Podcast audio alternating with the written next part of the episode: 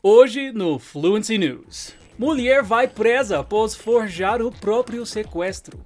Os pequenos detalhes pessoais do funeral da rainha Elizabeth. E ainda, traição de vocalista do Maroon 5 viraliza no TikTok.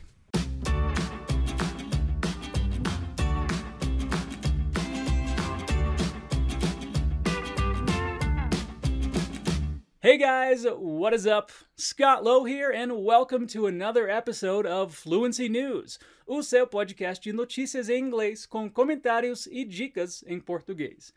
Estamos aqui de novo, se informando e aprendendo. Para quem está me acompanhando do YouTube, você pode ativar as legendas para acompanhar as notícias, praticando bem a sua compreensão e a sua leitura ao mesmo tempo. E não esquece que tem sempre episódios novos saindo por aqui, de várias séries diferentes, incluindo episódios culturais, episódios focados em pronúncia, em expressões idiomáticas, ambiente de trabalho, a little bit of everything. Now, come on, let's get going.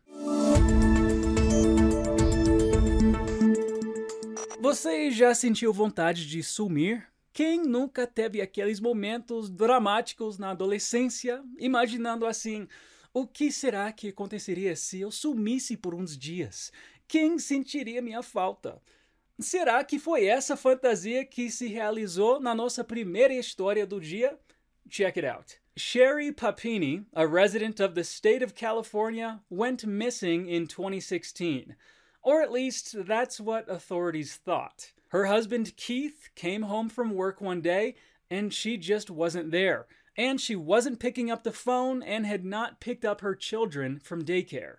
Her disappearance initiated an official search around the state, and a $50,000 reward was put up for whoever returned her to safety. Well, after three weeks, she was found with burns and bind marks across her body. Sherry told authorities that two Hispanic women had kidnapped her, tied her up, and branded her when she tried to escape. The story was on the news worldwide, and investigators worked to find Sherry's two kidnappers for the four years she spent telling that story. Thousands of dollars went into the case until the police finally tested the DNA in the blood that was on her shirt the day she returned home and found that it belonged to her ex boyfriend, who she stayed with for the whole three weeks.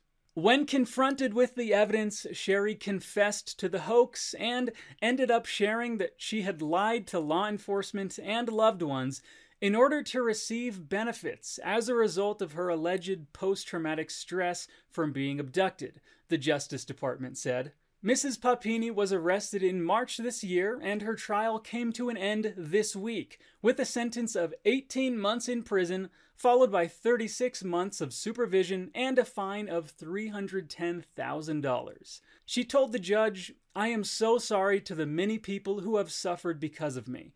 The people who sacrificed for the broken woman I was. Gente, eu não imaginei que essa história seria tão revoltante assim. Cara, imagine a reação dessa equipe de investigadores que passaram quatro anos procurando as tais sequestradoras quando descobriram que era tudo inventado. Mas tem uma palavra aqui na notícia que descreve bem essa história toda e é algo legal de se ter no vocabulário: hoax. Na frase, Sherry confessed to the hoax. A Sherry confessou o quê? A farsa. Hoax quer dizer farsa, uma enganação bem séria e normalmente umas coisas mais elaboradas. Imagine que um amigo seu chega te contando que encontrou um site que vai deixar ele rico em 48 horas. Você pode falar para ele: Dude, that website is a hoax. Cara, esse site é uma farsa. Essa palavra também é um verbo, com esse sentido de enganar ou pregar uma peça. A frase fica assim: That guy is trying to hoax those tourists. Aquele cara está tentando enganar aqueles turistas. O enterro da rainha Elizabeth foi um evento longo e muitas pessoas compareceram, mas nem tudo foi grandioso. O funeral contou também com alguns detalhes pequenos em homenagem à monarca. After 11 days of national mourning, Queen Elizabeth was finally laid to rest inside Windsor Castle, a nearly 800 year old building, joining her father and late husband. Hundreds of thousands of people joined the procession to pay their last respects to the monarch during her funeral. And among the highlighted moments were the tears shed by members of the royal family, especially the seven year old Princess Charlotte as well as the appearance of several world leaders and the actual procession and military lining the way. But beyond tradition, there were reminders that this was not only a nation's goodbye to a monarch, but also a tribute to a woman who was a mother, grandmother, churchgoer, and dog lover. Having owned and loved corgis since the age of 10, it was fitting that the Queen's companions were part of the procession, so, two of her corgis, Muick and Sandy, were there at the castle. Queen Elizabeth's other passion was her horses, with whom she had always enjoyed spending time, making her pony Emma an important guest. The late Queen was present through jewelry as well, with Kate Middleton wearing her pearl choker and Meghan Markle wearing the pearl earrings she got as a wedding gift from Elizabeth. One more peculiar fact is that the Queen had a personal piper who played outside her window for 15 minutes every day and played at the funeral as a personal request from the monarch. And of course, her favorite song, The Lord is My Shepherd, was a part of the event, being sung by the 2,000 mourners that were present. Cara, eu fiquei pensando aqui. Você gostaria que seu pet fosse ao seu funeral um dia? Não, esse pensamento me dá um aperto no coração, mas ok. Vamos lá para a dica antes de eu chorar.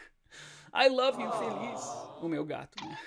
A palavra fitting não é a mais fácil de traduzir, mas quando se diz que algo é fitting, quer dizer que aquela coisa é muito apropriada, muito adequada para aquela situação. Por isso, aqui dizemos que a rainha Elizabeth era apaixonada por cães da raça Corgi desde os 10 anos, por isso era muito adequado que seus corgis estivessem lá. Vamos ler a frase de novo. Having owned and loved corgis since the age of 10, it was fitting that the Queen's companions were part of the procession. É comum usar também a expressão it's only fitting, com o mesmo sentido, mas um pouco mais intenso. Imagine que você tem uma sobrinha que ama Frozen e a Elsa, e o aniversário dela está chegando. Você poderia dizer para os pais dela: She loves Elsa. It's only fitting that she wears an Elsa costume. Na tradução, it's only fitting pode aparecer como é justo, é apropriado, nada mais justo. Ok? It's only fitting, nada mais justo. E agora vamos para um clima um pouco mais leve na nossa última notícia. Você conhece alguém que é fã de Maroon 5? Com certeza sim. Então já manda essa notícia para essa pessoa ficar chocada junto com você. A model has used TikTok to go public about an affair with Maroon 5 vocalist Adam Levine. Adam has been married to his wife Bahati Prinsloo, who is a Victoria's Secret model, since 2014, and the couple recently announced that they are expecting their third child.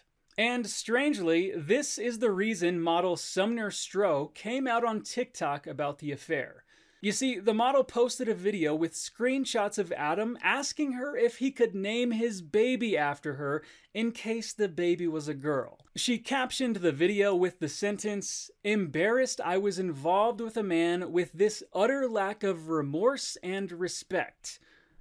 I agree. The publication is now close to the 20 million view mark. She went on to state that the affair happened some time ago, but that he came back into her life with that message. The singer responded to the allegations, saying, I used poor judgment in speaking with anyone other than my wife in any kind of flirtatious manner.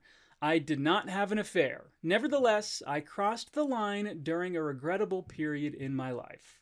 He went on to say that his family is the most important thing in his life and that he is ready to take responsibility for his actions and get through it with his wife. Shame on you, Adam Levine. Como já dizia Avril Lavigne, é complicated, né? E não, Avril Lavigne não é parente do Adam Levine.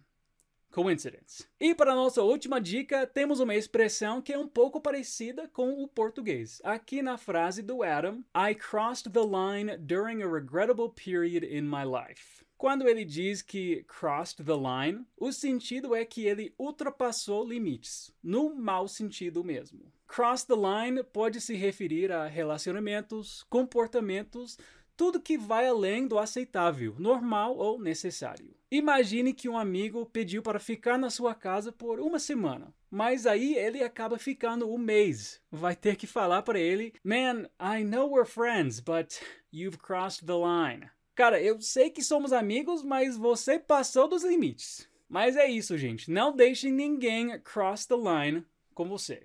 Alright, well, that is it for today's episode, folks. Foi muito legal estar aqui de novo para mais um episódio de Fluency News e quero que vocês me contem nos comentários o que você achou do episódio. E se você gostou, não esquece de compartilhar o episódio com a sua galera e contar para todo mundo que agora a gente tá no YouTube também. Hey, I'll see you next week. Peace out.